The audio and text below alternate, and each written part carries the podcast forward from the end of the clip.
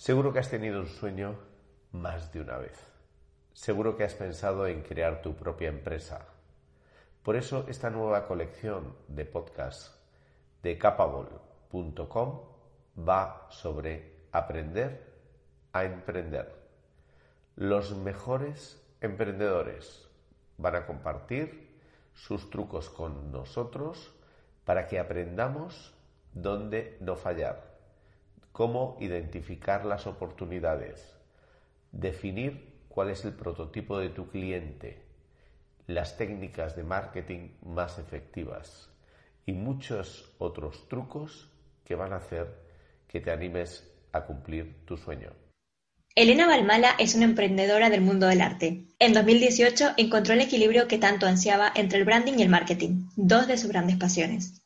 Así surge Oval Agency, un estudio creativo donde nacen ideas apasionantes. Hola Elena, ¿qué tal estás? Hola Micaela, muy bien, gracias. Muy contenta de estar aquí con vosotros.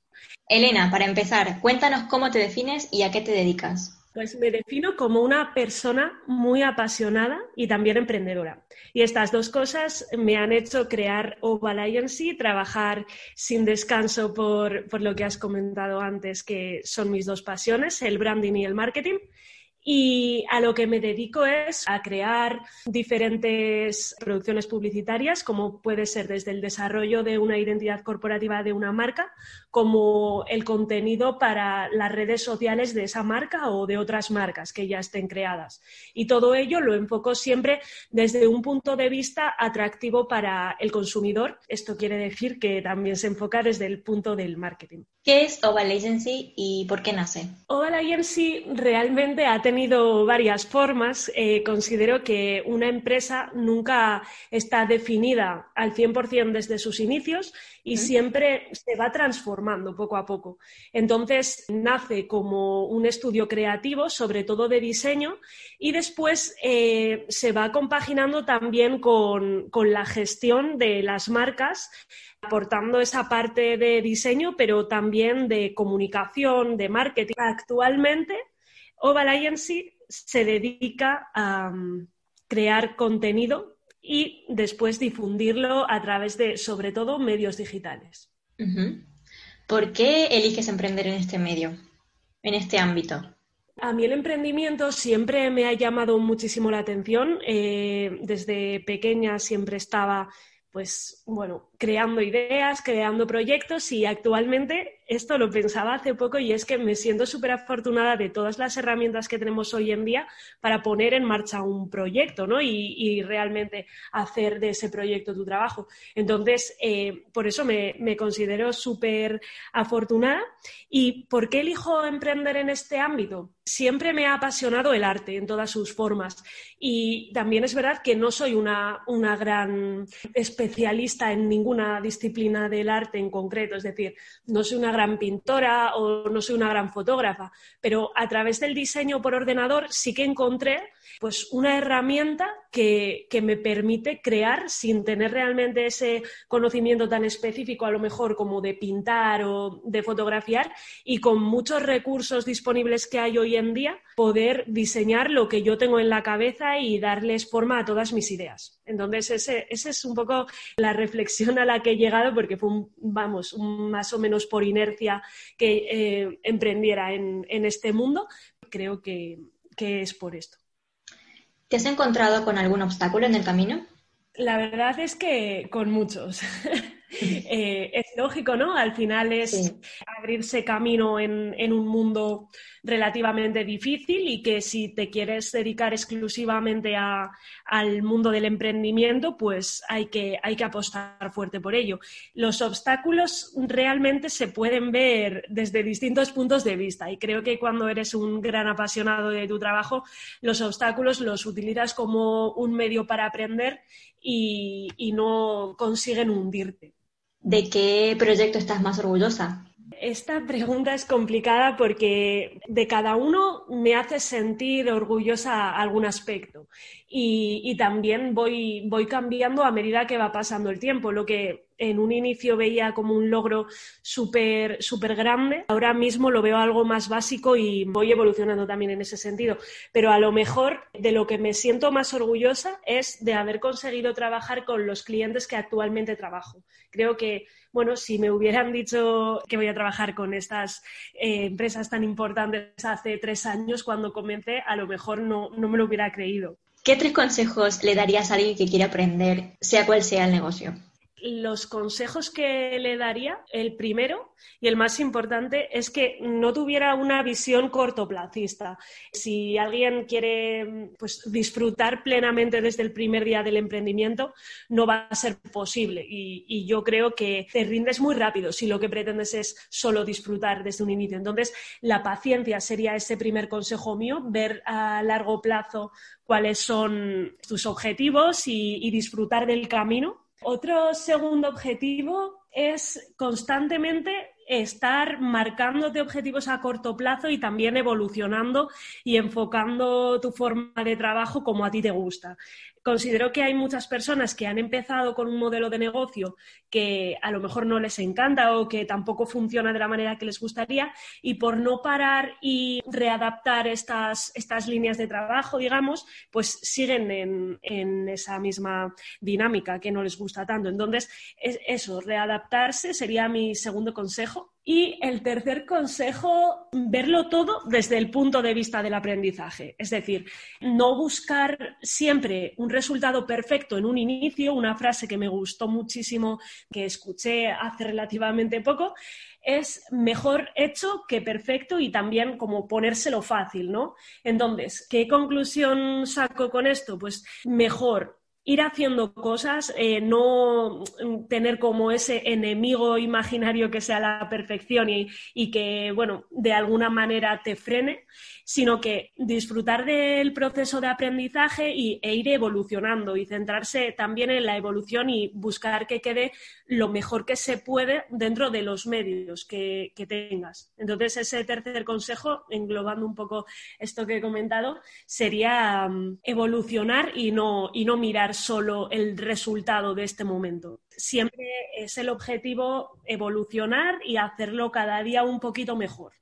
Has impartido clases en varias escuelas. Cuéntanos tu opinión acerca de la formación de hoy en día y la cualificación de los profesionales que llegan al mundo laboral. Yo la experiencia que he tenido ha sido muy buena. Me he encontrado con muchos profesores y con un equipo súper cualificado, lo que a mí me ha tocado, y con mucha pasión y muchísimas ganas de, mejorar, de enseñar y de, estar siempre actualizados. Yo creo que ese es un punto clave. Siempre eh, mantener las ganas de enseñar, mantener esa ilusión por estar siempre actualizado y poder ofrecerles a los alumnos pues una, una visión de, de, lo que se cuece hoy en día también en la sociedad. No anclarse a lo mejor a libros de texto de hace tiempo, sino pues enseñarles eh, cosas que lo puedan aplicar fácilmente en su día a día, eh, fácilmente adoptables en sus comportamientos en el día de mañana en sus, en sus trabajos. O sea, una visión más práctica. No, no, solo práctica, que sí que considero que es muy importante,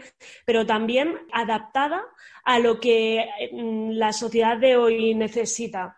Yo me acuerdo que, por ejemplo, cosillas que hacía fuera de temario con mis alumnos que, que, me gustaba enseñarles, pues a lo mejor herramientas sencillas para poder crear una página web desde cero. Son cosas que obviamente no van a salir siendo programadores, pero, pero bueno, si algún día necesitan crear una página web para un negocio de una forma muy sencilla, pues que pueden hacerlo, como enseñarles herramientas muy útiles para su día a día, relacionadas obviamente con, con la materia que se esté impartiendo. Yo, por ejemplo, eh, mientras enseñaba también eh, mantenía mi negocio. Entonces, todo lo que yo iba aprendiendo y que veía útil para mis alumnos se lo iba enseñando. Y eso creo que a ellos les gustaba muchísimo, lo hacía súper dinámico y también ellos podían ver esa aplicabilidad en el mundo real. Porque yo, por ejemplo, en la universidad he estudiado, vamos, he aprendido a usar programas que nunca los he visto utilizar en ninguna empresa ni he podido aplicar nunca. Así que considero que es importante esa aplicabilidad de los conocimientos. Había una cuestión que me parecía súper importante dentro de la formación, al margen de la materia que se impartiera, que era motivarles y, encontrar los puntos fuertes de los alumnos. Es decir, un temario genérico para todo el mundo o mm, no, no lo veía yo que funcionara al 100% para, para todos los alumnos. Entonces, dentro de la medida que, se podía, claro, porque son muchos alumnos y al final yo era una única persona, pero dentro de la medida de lo posible intentaba buscar puntos fuertes de los alumnos y a lo mejor ayudarles específicamente a ellos en eso que se les da bien o ponerles facilidades para que me pudieran preguntar cosas y bueno, yo una de las mejores cosas que me he llevado, de eso sí que sé 100% de que estoy orgullosa, ha sido pues de personas que a lo mejor estaban un poco desmotivadas con el curso que estaban haciendo, pues que encontraran su pasión gracias a alguna de, alguna de las temas, de los temas que, que impartimos o lo que sea, pues encontraron su pasión y a día de hoy están estudiando una carrera relacionada con ello. Desde tu punto de vista, Elena, ¿cómo crees, cómo de importantes crees que son las soft skills? Creo que son cruciales. Eh, me parecen súper, súper importantes para poder avanzar dentro de la carrera que, que una persona elija. Eh, sobre todo en algunos tipos de trayectorias, evidentemente. En el sector en el que yo trabajo, sobre todo para poder avanzar, mejorar y, cada vez tener objetivos más ambiciosos, me parece súper, súper importante.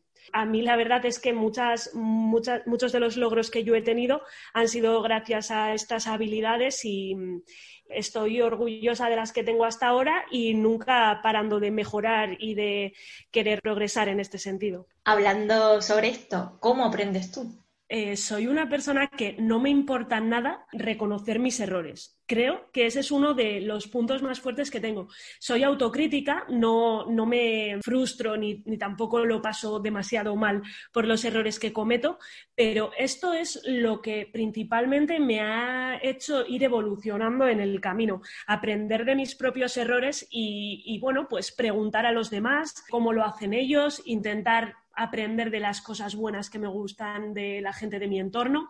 Luego también hago muchísimos cursos, la verdad, de diferentes tipos y en constante formación. Luego también un truco, pues en vez de escuchar música de los 40, pues a lo mejor mientras me estoy duchando, me estoy vistiendo, pues me pongo algún, algún podcast o algún vídeo de, de personas que me inspiren y me ayuden a mejorar en los ámbitos que yo considero que lo necesito.